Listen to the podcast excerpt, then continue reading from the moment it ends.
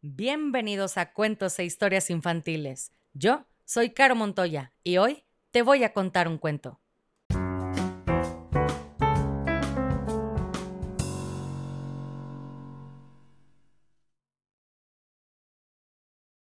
El cuento del día de hoy se llama El abuelo ya no duerme en el armario, de Silvia Molina.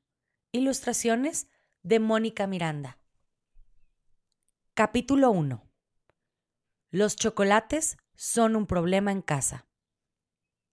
Mi mamá iba a hacerme un pastel de cumpleaños hoy por la mañana, pero no encuentra la tablilla de chocolate con el que lo prepara y definitivamente no la va a encontrar.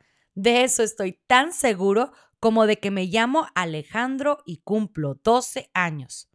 Sospecha de mí y para que más que la verdad tiene razón, ando metido en un lío. Pues no hornearé el pastel, se enojó. Es mejor, aseguré. El pastel es cosa de niñas, y ni el abuelo ni yo podemos comerlo.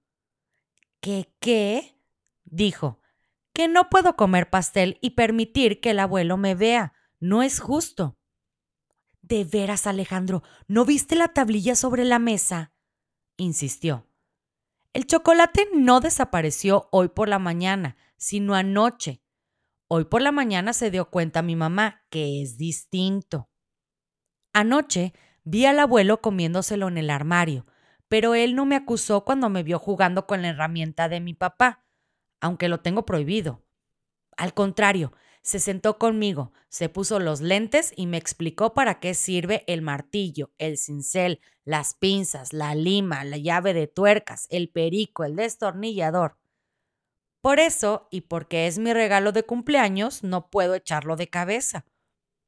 Mi mejor regalo de cumpleaños ha sido el abuelo.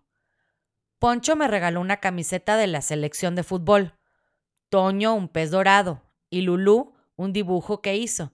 Dice que allí está el abuelo, pero no lo encuentro por ningún garabato. Nunca pensé que un abuelo podía ser así, tan diferente, tan... aunque cuente cuentos que no entiendo, porque estoy seguro de que un día los entenderé. No sé cómo no vino antes. Bueno, sí sé. Vivía en el puerto o viajando. Viajaba mucho, muchísimo, por todo el mundo. Mi abuelo tripulaba el Fénix, un barco de la Marina Mercante. El abuelo no es un abuelo como todos los abuelos. Come chocolates escondidas y hace una serie de cosas que, de veras, no intentaría el abuelo de Poncho, ni mucho menos el de Toño y Lulú. Poncho y Toño son mis mejores amigos. Estamos juntos en la escuela desde que entramos. Lulu tiene solo seis años y además de ser una lata, es el pegote de Toño, su hermana.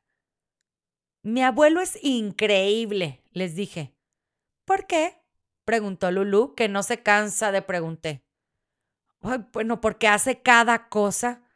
¿Qué cosas? volvió a preguntar. Se trepó el ciruelo a bajar la pelota que se nos fue allí, le dije. ¿De veras? dudó. Y ayer me sacó de la escuela para ir al zoológico. ¿De veras? No me creyó. Pregúntale a Toño, que fue a decirme el director cuando estábamos en clase de historia. ¿Qué dijo? Preguntó porque no sabe hacer otra cosa.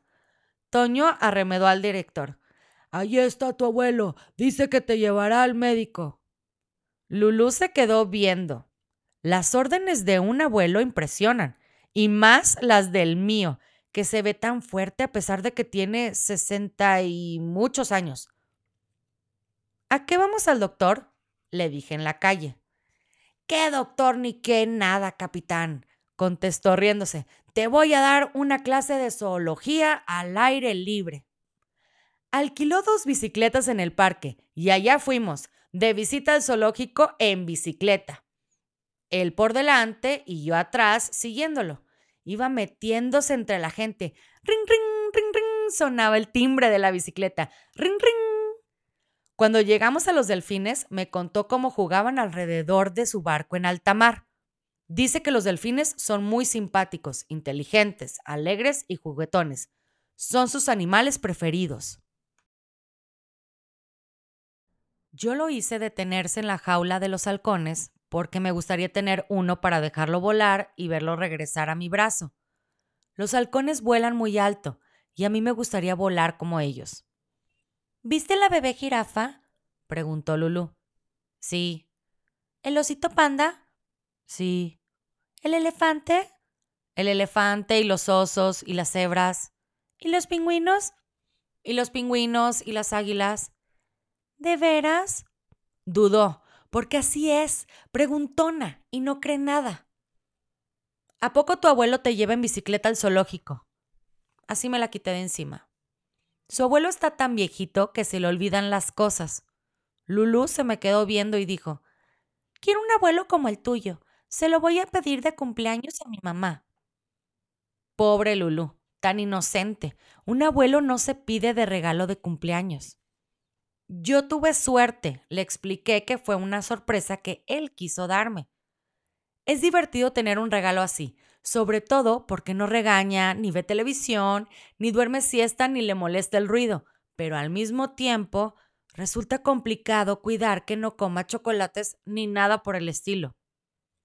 Cuando mi mamá me preguntó si no había visto el chocolate para el pastel sobre la mesa de la cocina, dije que no porque no lo vi allí, sino en la mano derecha del abuelo, porque con la izquierda me hacía señas de que me comiera un pedazo.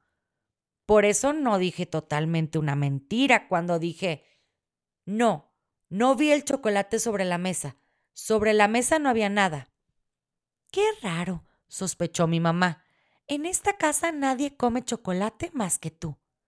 Dijo nadie porque ella está dieta. Mi mamá siempre está dieta. Mm, a mi papá le da urticaria el chocolate porque es alérgico a él. Y el abuelo lo tiene prohibido. El abuelo tiene prohibido el chocolate porque es diabético. Eso quiere decir que no puede comer dulces, ni chocolate, ni nada que tenga azúcar porque se pondría mal. Con lo que le gusta el chocolate. ¡Qué suerte! El problema es que no puedo echar de cabeza al abuelo, pero tampoco puedo dejar que coma nada dulce. No vuelvas a comprar chocolate ni dulces, le pedí a mi mamá. ¿Qué tal si se los come el abuelo? ¿Cómo crees? contestó. No vuelvas a, a, comerte el chocolate de mi mamá porque voy a tener que acusarte, le dije al abuelo, quitándole lo que le quedaba y aventándolo por la ventana. Lo prometo, capitán. Es un trato. Y me cerró el ojo. A ver si dura el trato, porque ya me di cuenta cómo le gusta el chocolate al abuelo. Se parece a la latosa de Lulú que no puede ocultar cuando lo ha comido. Hoy no habrá pastel, y en lugar de fiesta iremos al cine con el abuelo a ver una película de miedo. Poncho, Toño y Lulú, que se la ha pasado toda la semana pidiendo de regalo un abuelo como el mío. Este es el final del capítulo 1.